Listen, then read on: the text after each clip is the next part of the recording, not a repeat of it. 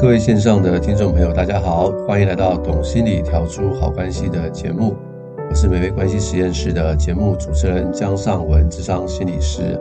啊，今天非常高兴啊，又可以在空中与大家碰面了。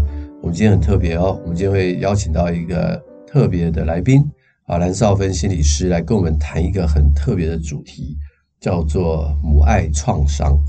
有很多人对于这个母亲呢，都会有一种特别的感情。因为每个人其实都会有母亲嘛，只是每个人跟母亲的相处的情况会不太一样。那每一年到母亲节的时候啊，就会想到要送妈妈礼物啊，或者是跟妈妈吃饭啊，陪伴妈妈的这些议题啊。啊，在我们心理学上讲这个客体关系的话，它就是一个很特别的客体，那是一个很重要的客体，甚至很多人是因为母亲而受到很大的影响。所以，我们今天想邀请这个少芬心理师来跟我们谈一谈这个母亲对我们的影响到底是哪一些，甚至有一些不好的影响的话，就会造成所谓的创伤，就是母爱的创伤。好，我们就邀请一下这个邵芬心理师，先请他自我介绍一下。好，尚文老师好，各位听众大家好，我是暖心全人心理咨商所的咨商心理师蓝少芬，很高兴在空中跟大家见面。这个邵芬，您现在在啊咨商的过程当中，你通常你的专长是什么？我通常都会陪伴一些有情绪障碍的案主，像是有、呃、忧郁症、焦虑症、恐慌症，或者是一些人际冲突的一些这个个案，像是呃伴侣冲突、亲子冲突、自我觉察，或者是创伤疗愈啊、或者是一些就是呃职场工作关系等等，这些都是呃我在物谈当中陪伴案主可以进行讨论跟自我觉察的部分。嗯，好，谢谢邵芬心理师对自己的介绍啊。所以，假如大家有一些需要的话，也可以来跟邵芬心理师晤谈啊。相信您的问题，他可以很专业的、又很同理、又很温暖的帮您去处理和协助您。呃，想问一下邵芬啊，你对于这个《母爱创伤》这本书哈，它是一本书嘛，对不对？是。对他，我看他好像他的作者是 Susan Forward，这个作者他基本上以前写过了一本很有名的书，叫《情绪勒索》。没错。那为什么今天你想特别分享这个《母爱创伤》这本书呢？嗯，这其实跟我在就是呃物谈当中啊、所获得的一些经验有关。其实，在物谈当中，我会发现，就是我们的案主他带来很多的议题，各种各样的议题来到我们的这个物谈室，像是比如说有伴侣的冲突、亲子的冲突，或者是在职场上面发现跟上司有一些误解等等。当他带来这些议题来到物谈室当中。那经过我们的探讨之后，就可以慢慢的去追溯，就是说，诶，在这些冲突当中，他所持有的信念跟想法，其实跟小的时候跟母亲相处的一些经验当中，好像是因为这些经验，慢慢形塑他的这些想法跟信念，带着这样子的这个想法跟信念，到长大之后。那个人际冲突就出来了，嗯嗯，可是他这是无意识的，是。对，他可能自己不知道，早就已经受到母亲的影响了，是，对，他可能以为自己个性不好，对，或者可能会觉得自己就是应该要多帮别人做一些事，嗯嗯，或者是会觉得就是没有自信，嗯，每一个人可能都觉得他没有用处，对，或者是完美主义等等。对，但我在物谈室里面的经验也是如此啊。很多人呢，可能他们在现在的生活里面碰到一些问题，是。那通常我们心理师不会只是解决他现在表面的问题，通常都很希望能够找到他的根源啊，从根源去处理。嗯、那就会发现这些都是跟一些原生家庭有关啊。那很多也是跟母亲或跟父亲其实是有很大的关系的。是。呃，所以大家就可以去思想说，我们人生哈，现在有很多的问题，假如我们回溯的话。可能都是跟我们母亲有关。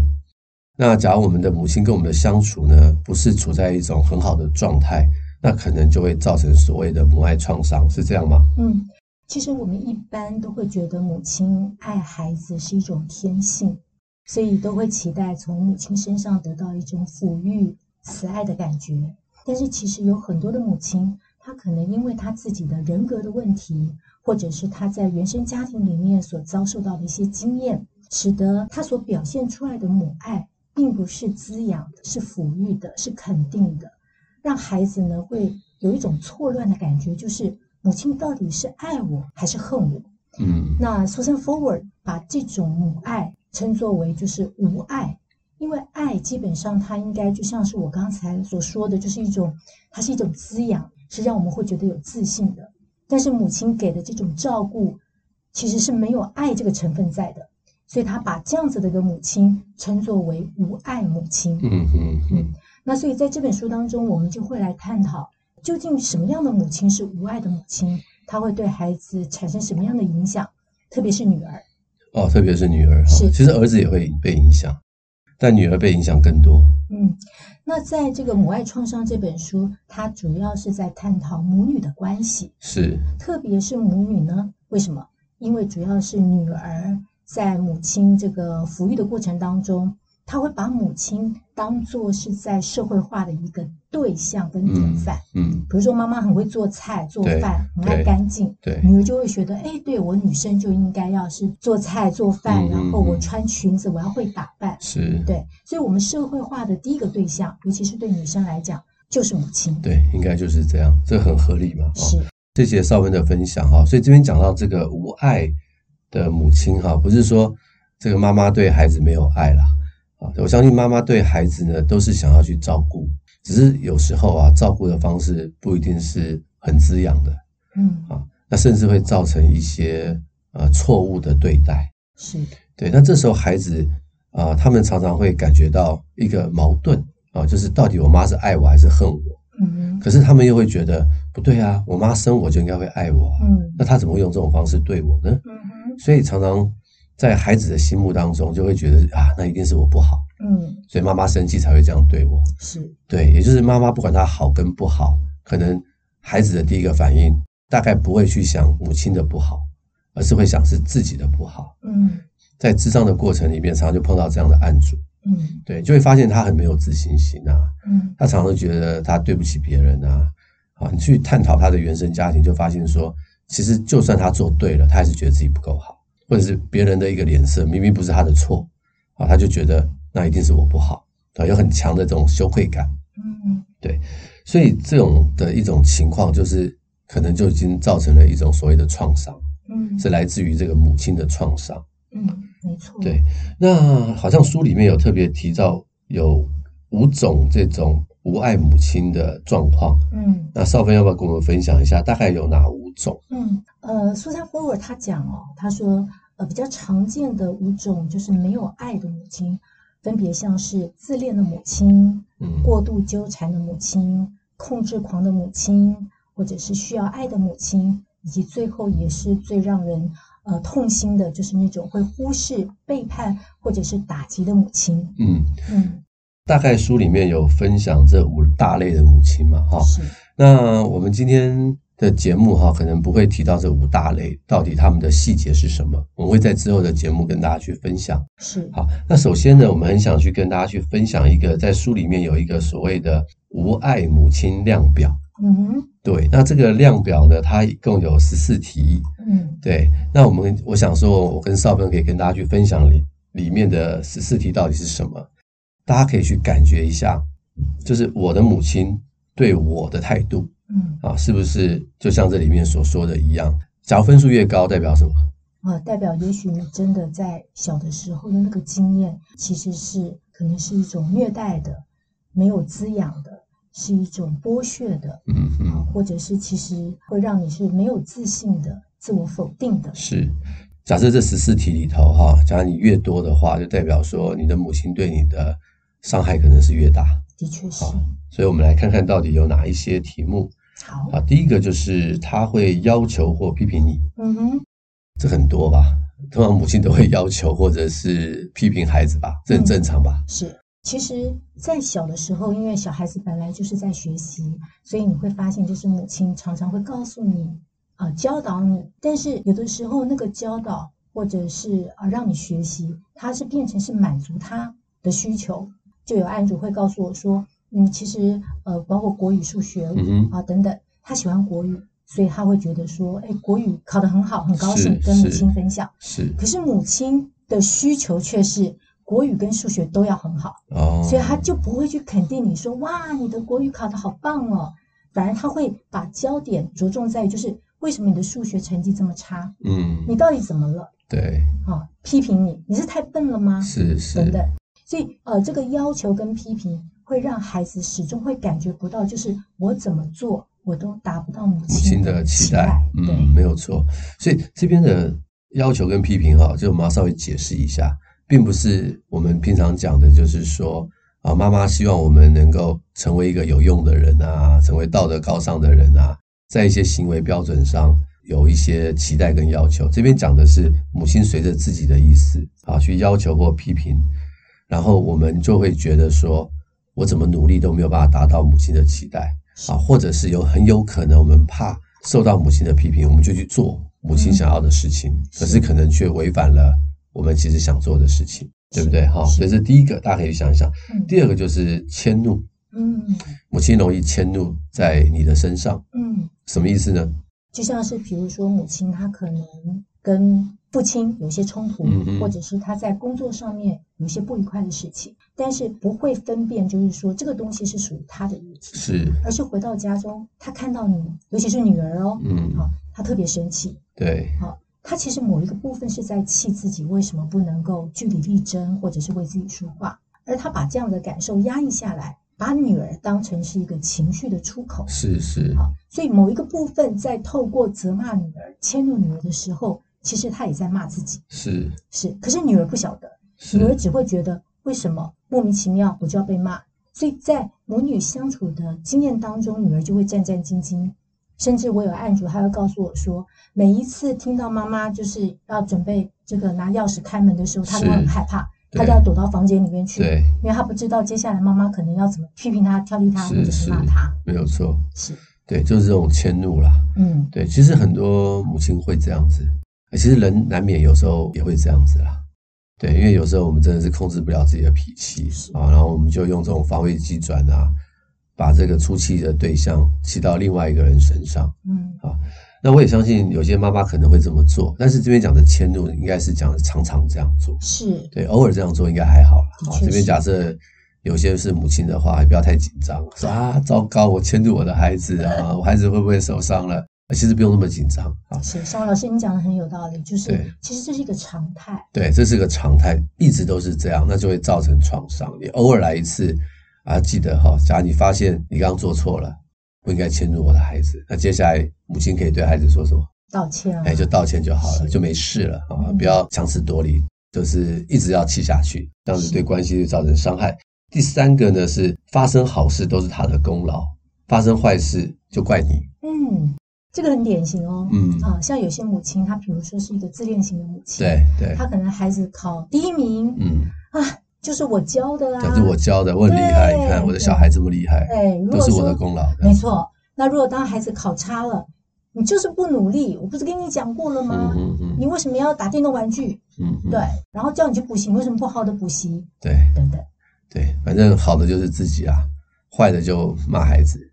对，那这样的母亲也是会造成孩子很大的困扰，因为人第一个人没有完美嘛，孩子总是有好，总是会有不好，他不可能科科都好嘛。嗯，对啊，那假如有一些东西孩子真的表现不好的话，那我们其实应该跟孩子去谈一谈，到底背后发生了什么事，嗯，对不对？哈，那像我就记得有一次我的孩子呢，他每一科都考得很好，嗯，结果他有一次他自然没有考好，考个六十分，哇哦，哇，这个让我很惊讶，嗯。我记得他每一科其他都考九十几分，就自然考六十分。他明明就有复习，发生什么事？我就很惊讶。我其实很想骂他，我想他怎么考那么差？嗯，他跟我说：“爸爸，考卷有背面，我没有看到，他只写了一半。”啊，我说：“哦，真的哦。”嗯，我其实我还是觉得蛮生气的，但是我觉得他可能比我更自责吧。啊，我就说没关系。我后来我就跟他讲，以后你不管是写任何考卷。你都要正面写完，一定要看看反面有没有。是，对，你一定要有这个习惯，因为那个是他第一次考试，考卷正反两面。哦，OK。对，以以往都是一面。是。对，所以我会觉得说，当孩子做错的时候，或者当孩子做了一些让你觉得他不可思议的事情之后，千万不要先责怪他，一定要了解背后发生了什么事。因为他可能比你还更加责备他自己，是他可能更害怕，对，对他可能更伤心、更害怕。是对，好，下一个是依附你无法为自己做决定的样子。嗯，这个其实最常发生在就是需要爱的母亲。是，好，我们知道妈妈她也曾经是女儿，对，所以她跟她父母之间的关系可能导致她是没有安全感的。是，所以你会发现。我明明是一个女儿，可是怎么我变成了妈妈？对对，好像要照顾我的母亲。是，反而母亲像个孩子一样，对，没有错，什么事情都没有办法做决定，然后让孩子也很困惑。孩子是需要大人来保护、引导，但是呃，如果你面对一个需要爱的妈妈的时候，你会发现你会被迫提早去长大，对，你会很早熟。为什么同年人的朋友他们可以去玩，可以去做像小孩子的事，对，他不行。对对，没有错。呃，我就曾经有一个个案哈，不过这个个案都是模拟个案呐、啊。他长大的过程当中啊，他都是一直跟妈妈睡。嗯。还小的时候哈，因为妈妈为了要照顾孩子啊，所以啊会跟孩子睡，这个我们比较可以理解嘛。哈，那通常孩子长到定的年纪以后，通常就孩子要自己独立睡了。可是这个妈妈一直没有让孩子独立睡，嗯，所以孩子也觉得哦没有什么不好，就继续跟妈妈睡。后来我们在物谈的过程当中才发现说，原来是发生什么事了？原来是妈妈跟爸爸感情不好，嗯，然后呢，妈妈不想跟爸爸睡，然后妈妈就找个借口说我要陪孩子睡，嗯。对，就孩子变成什么？变成这个妈妈的，好像的那种情情绪的配偶一样。对对对。对，那孩子不知道。嗯。但是孩子后来发生什么事呢？就是他后来去读大学的时候，他没有办法一个人待在家里面。嗯。他一定要有室友，但是室友没有回家，他就不敢回家，因为他已经很习惯旁边要有一个人。所以你说这到底是谁需要谁呢？嗯。对，所以孩子长大的过程中呢，母亲没有让他去独立，嗯，然后会用很多的借口把孩子给绑住，嗯，其实孩子没有办法真的成为他自己，也没有办法成为一个成熟跟独立的人，嗯，对，这时候就看起来就好像是妈妈的问题比孩子还来得大，嗯，变成是妈妈需要孩子，不是孩子需要妈妈，嗯，对，这是我碰到的一个智商的一个例子，嗯，哎，孟老师，我倒也想到一个例子，嗯，这是一个朋友分享的。他是说，小的时候因为父母就带他去就是移民一样，是。那父母的英文可能并不是很好，但是其实他也很小，他也才刚进就是小学，对，所以他的英文也是菜英文，是。可是他们家要报税哦，所以父母就告诉他说：“不好意思哦，报税的事情麻烦你，买机票的事情麻烦麻烦你。”他在小学的，才小学，天，对。那他那时候在跟我分享的时候，好像感觉上很骄傲，就觉得哎，你看我小的时候就可以做这么多的事情，是。可是某一个部分呢，他他也承认，就是其实他会觉得说，为什么这些事情要我来做？对，我不想做，哎，对啊，对，没有错，是。可是因为父母的他某一个部分的失功能，所以使得孩子必须要把那个失功能的部分把它补起来。嗯，那也就造成孩子就是觉得说，我要很坚强，我什么都要会，不然我的父母没有办法。对，他会觉得他的父母没有办法活下去。是，对，嗯，所以这都是一些很大的一些状况哈。是。那第五个就是说，面对他人光彩四射，跟你独处的时候却非常冷淡。嗯嗯。呃，比方说，妈妈在外人面前的时候好像非常有活力。对。可是跟你在一起的时候，就一副就是喊哪里痛哪里不舒服。对。然后呢，什么都不想听，只想说他自己的话。对。他并不会把他的就是对于别人的关心。拿来同样的去关注自己的女儿，对，没有错。嗯，我猜这样的母亲哈，大概是很想引起别人注意，嗯哼，很在意别人的眼光，是，所以她在外面的时候会表现出最好的样子，嗯，那在家里面没差了，嗯，然后就没有办法像对外面那样的热情，那回家就变得很冷淡。嗯，老师你怎么去看啊？如果说今天一个小孩。他看到他的妈妈在外面，可能跟他的朋友喝下午茶，很开心。可是回到家的时候，挂一张脸，嗯哼，然后呢，整个人面无表情。对，那你觉得孩子心里面会怎么想？我觉得孩子孩子会觉得我妈很不一致，嗯、很表面，嗯，然后会有很多的疑问，到底我妈是什么样的人？嗯，对，然后甚至会觉得我妈好像对别人比较好，是对我比较不好，嗯。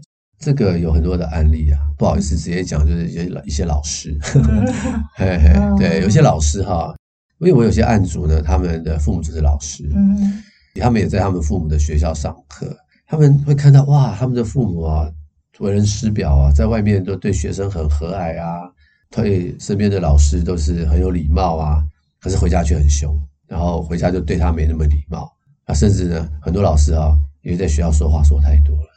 回家都不喜欢说话，嗯，话量都很少。是。这些孩子就觉得父母比较爱别人，嗯，对自己比较不好，嗯，对。当然父母可能也累了啦，嗯，你每天到晚讲那么多话，大概也回家想休息，耐心用尽了，耐心用尽了嘛，哈。可是他们没有考虑到，其实身边最重要的人不是那些学生，嗯，是你的孩子，嗯哼，所以这些孩子在这方面就会有受伤的感觉，嗯，觉得被忽视、被冷漠，然后他们又觉得说我的父母很不一致，嗯，就会觉得他们很表面，嗯，对，这大概就是第五题。那第六题呢？试图抢走你的风头。哦，这个真的是很常见。嗯嗯，我相信应该蛮多人都会有这种经验，就是呃，比如说你可能钢琴弹得很好，你考试成绩很不错啊，当别人称赞你啊，好聪明哦，好努力的时候，妈妈就会跳出来说啊，要不是我常常带他，就是怎么去找钢琴老师，我这边陪他练琴，或者是我每天接送他，多么辛苦。嗯嗯嗯，怎么不然他怎么会有这样的成就？一些这种比较自恋型的母亲会做的事情是，然后不然就是我生他，他是遗传我的基因。对对对对啊，嗯，那这对孩子来讲就会有一些很不好的感受，对，就变成说我知道妈妈很辛苦，带着我到处去练琴啊，可是真正辛苦的是我也很努力。嗯，其实呢，这时候妈妈出来最好的状态不是说我多辛苦。而是要去说我的孩子很努力，嗯、所以这时候对孩子的称赞才是啊、呃、一个最好的称赞。嗯，当然呢，孩子的成就很好，大家也知道是母亲的功劳啊，母亲一定在背后默默支持啊，嗯、不用说也知道。是，对，所以这种就太过于去抢这个孩子的风头，也是很好像很希望得到别人的肯定跟赞美。嗯，对，所以其实有很多的案主，他们也会反映，就是说。如果在跟母亲相处，有感觉到母亲会抢他的风头的时候，他就会有一种反应，就是他不想跟母亲去分享他觉得开心的事。对，没有错。对，这很奇怪哈，就是嫉妒。嗯，对，我们讲到嫉妒，嗯，对，跟下一题有关哈。我先讲下下一题，跟你的另外一半调情，嗯哼，这个就很夸张了。嗯啊，基本上哈，这种就是一种嫉妒跟比较。嗯。你会觉得很奇怪，母亲怎么跟女儿去嫉妒跟比较？是我跟你说，就是有，嗯，有一些这种哈比较病态的母亲，嗯，他们会把女儿呢当成自己的情敌，情敌，对，他会跟女儿去竞争哦，是，就很奇怪。像我就碰过一个案例，就是啊某一个案主他想读研究所，嗯，一般来说你读研究所是件好事啊，就他的母亲说你不要读，嗯，你读那么多书干嘛？嗯，再问下去，原来。妈妈没有读过研究所，嗯，妈妈以前渴望读研究所，但没机会。她现在看到女儿有机会了，她反而不是祝福啊，她反而是一种嫉妒的心理，跟她女儿说：“你不要读书啊，是读那么多投资没有用啊，嗯、浪费时间浪费钱。”嗯，就是女儿觉得莫名其妙。嗯，她说：“人家都是母亲，都是会鼓励孩子继续深造，只有我的妈妈是长这个样子。”嗯，她就跟我去谈这个议题。嗯，对，也是一样，这个母亲。内心有很大的一个状况。嗯，你刚刚讲到调情这个部分哈，其实也有案主也有在讲，就是说很害怕带自己的男朋友去见母亲，是因为那时候就会发现母亲第一个可能在衣着打扮上会特别的暴露，暴露，对，对，哎对，造成一点尴尬，对对对，然后好像又特别显风情，嗯啊，那这跟过去一般母亲的这个打扮都是不一样，特别是在自己的男友要见面的时候。他也会觉得很困惑，是干嘛？妈，你干嘛要这样？对对，好，那这就是我们刚刚讲的，就是会跟自己的另外一半调情，出于一种竞争的一种心情。对，没有错。假如你有看韩剧的话，很多韩剧都有这种情节，嗯、大家可以仔细去看一看，是就是他去讲一个人的一种很奇怪的心理。嗯，对。然后，呃，第八题是说，把你的人生当做自己的人生在过。嗯。一样，我的这个案例也都是模拟的啊。是。那像我的个案就有曾经有讲到，就是说，呃，因为就是小两口结婚，可能在经济一开始可能没有那么充裕的情况之下，丈母就是自己家里面有多的房子给给小两口住。是。对。然后呢，他就会要求女儿这个钥匙，妈妈也要一把。对。然后呢，随时都可以就是欺门踏户的。对对。然后进入这个家里面。对。对那可能呢，他也会对于家里面不管是摆设啦、清洁啦。这个孩子教养啊，指指点点是啊，反正反复就是说，这就是他的家，他什么时候想来就来，对，然后他要干什么就干什么，对。啊、那女儿就会觉得很困扰，对。那女儿困扰还不打紧，更重要的是女儿还要面对，就是另外一半可能更不舒服，是。对，两人世界怎么变三个人在一起过？是是。对，有的时候妈妈就太在意了，这就是控制狂母亲最常做的事情。对对，希望就是你要按照他的，因为他给你，所以他要知道你在干嘛。对，没有错，就是他把他的孩子哈当成是他自己的工具。嗯啊，他没有尊重孩子长大了，他们有他们自己的生活。嗯，对，这很可惜哈。有些父母好像以为自己好像是还在照顾小孩，其实他们没有尊重孩子，已经是个大人了，是个成熟的人了。的确是。对，然后还在用这种。方式去对待孩子，有时候孩子觉得蛮窒息的哈。比如说像第九题也是啊，嗯，总是打电话、传简讯、赖给你啊，呃，强行介入你的行程，让你觉得很窒息，嗯，这种都是比较属于这种控制狂的母亲，嗯嗯。第十题呢，他说直言或暗示你是他忧郁、无法成功或生命有所遗憾的原因，嗯，对。像有些这个妈妈就会告诉孩子说。啊，要不是因为生了你，不然的话，我可能事业会有怎么样怎么样的发展。嗯哼，不然我可能会继续读书。对，不然呢，就不是因为有你，所以我才会嫁给你爸。对对、嗯，然后等等的，然后仿佛他今天所有的不幸都是因为有你这个孩子的存在，所以孩子就会充满着罪恶感。对，他觉得他亏欠母亲。是没有错。嗯，甚至哈严重一点的话。那孩子就会觉得自己没有必要在这个世界上，嗯，也就是说，假如我没有出生的话，嗯，我消失的话，我母亲就好了，嗯，嘿，所以这类的孩子常常会觉得自己很没有价值。那假如碰到一些压力或者是一些更多的创伤事件，他们可能也会忧郁，嗯，啊，甚至会想要选择结束自己的生命。所以这种把自己生命中的错哈怪在孩子身上，这个是非常不好的一个情况，嗯，对。我相信啊，很多时候没有办法去承受我们所碰到的一些灾难或者是苦难，嗯，我们就想把我们的错推到别人身上，嗯，对，嗯，偶尔推一下没关系啦，因为在所难免嘛，哈，推错了就赶快道歉就好，嗯，但是这一类的母亲，她就是一直让孩子有这种感觉，是，他们就是一直让孩子有这种感觉，那久了以后啊，孩子也会接收到母亲的这种讯息，或者是潜意识的一种传递。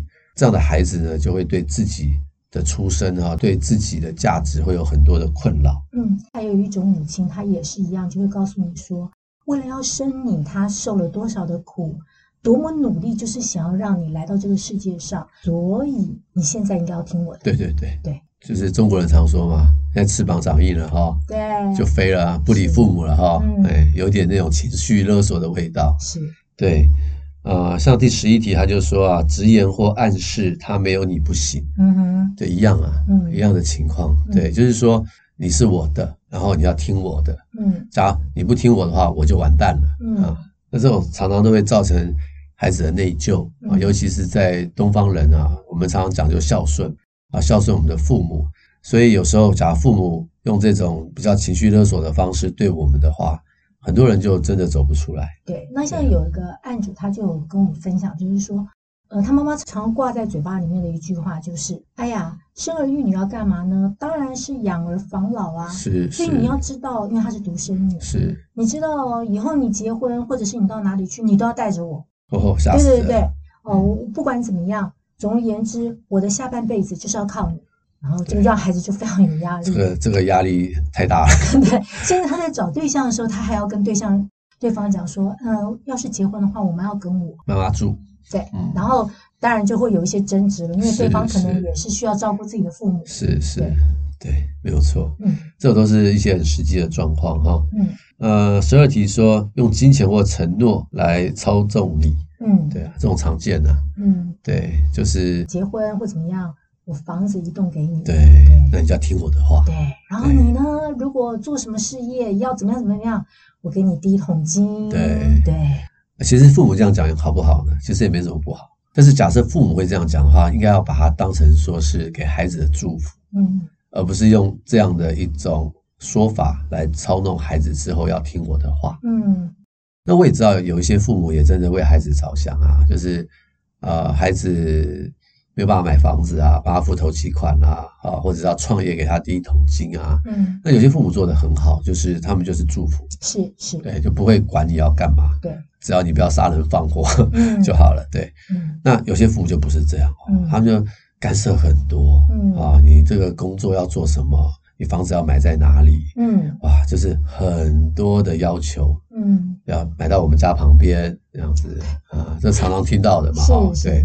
可是距离工作很远，你干嘛住在这边呢？嗯，对，所以就孩子就很尴尬，因为钱是父母出的，是。又不晓得该怎么办。对，所以我通常都会建议这样的案主，我就跟父母讲清楚，就是说，爸妈，你给我这个钱哈，让我去买房子，很感谢你，你要把这个当成是给我的祝福。嗯，我会从心里面大大的感谢你，嗯，但是呢，买在哪里你要尊重我，嗯，就是先把这些话呢，能够把它说清楚、讲明白，嗯，对，就是先沟通好了，免得你事后会觉得好像又对不起父母，父母又觉得，哎，你应该那样子，你应该那样啊，因为钱是我出的，嗯，就搞得乌烟瘴气这样，是，对，就先去沟通就会比较好。嗯，十三题说，如果不顺从他的意愿，就威胁不让你好过，哇，这个吓死人。哇，真的，对，像有案主就有跟我反映，就是说，其实他小的时候妈妈就是很爱赌博这样子。哈，然后呢就有跟就是有在想说要怎么去跟妈妈讲说，其实这样子的一个经验让他从小有童年创伤，是，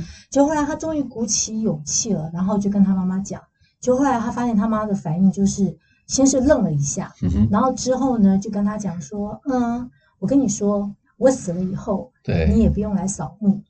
以后我也没有你这个女儿，哎、好啊，你要这样好啊，可以啊，对啊，你觉得你有很多埋怨，对不对？是，好，那那那我们以后就是你也不要叫我妈妈了，我承担不起，嗯，对，就会让你觉得说，天啊，我不过想要跟你和解，想要跟你谈一些知心的话，结果引来的却是你的暴怒，对。对，然后要告诉全世界人说，这个不是我女儿了，我的女儿多不孝顺，对，对，对啊，这种常听到了哈，嗯。所以有时候我们说我们要跟另外一个人和解哈，我们要去想象一下之后可能发生的状况。嗯，呃，应该说和解是两个人的事，单方面的和解不一定会有用。假设对方的情况不是太好的话，也不要太挤压，也不要太伤心。嗯，好处是我们至少能够把我们想说的话去说出去。嗯嗯，对，嗯，对，这样的父母也是很多啊。对，第十四个就是忽视你的感受和随意看待，基本上是不尊重你。对对，这种父母也蛮多的，就是他们觉得孩子的意见不重要，嗯，我的意见才是对的，嗯，对。那像这样的父母哈，其实，在孩子青少年的时候就会有很大的冲突，是。因为青少年的孩子已经长大了，嗯，他们虽然不像成人那么成熟，但他们已经开始在发展他们的自我的意识，嗯，那他们的自我意识要是跟父母不同的时候，父母又没有办法有弹性的去理解孩子的感受的话。那这时候冲突就大了，是对，冲突就会很大。嗯，就像我刚才提到那个案例，就是说跟妈妈想要和解，是妈妈从头到尾就不想要去了解女儿的感受是什么，对，对，她完全只活在她自己的感觉里面，就是我很不开心，我很生气，对，可是她没有换位思考去想，那女儿在这个过程当中，她可能受到的是什么样的伤害？是她的渴望、期待是什么？是，对。他没有办法同理他的女儿了，是对，所以他才会造成今天这种局面嘛。嗯，好啊，以上啊就是这十四个所谓的无爱母亲的题目，对，好，量表，对，量表，大家可以看一看，听一听，看看自己有哪几项。嗯，啊，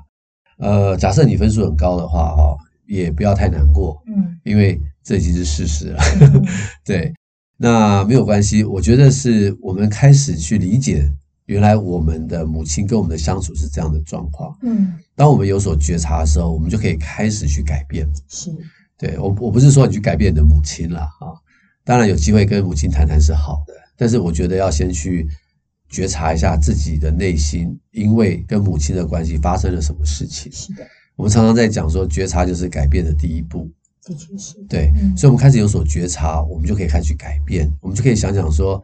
哦，原来我跟母亲的相处，这个母爱的创伤影响了我现在的什么样的状态？嗯，而我可以重新的去改变，嗯，我现在生命中的一些状态，嗯，对，这就是我们今天想跟大家去分享这个母爱创伤一个很重要的一个目的。是，好，那我们下一集呢，就会跟大家去分享，就是有五种五种母亲的类型，那我们就下一回再跟大家去分享。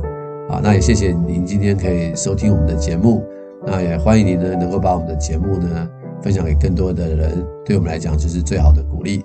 那我们就下回空中再见，拜拜，拜拜。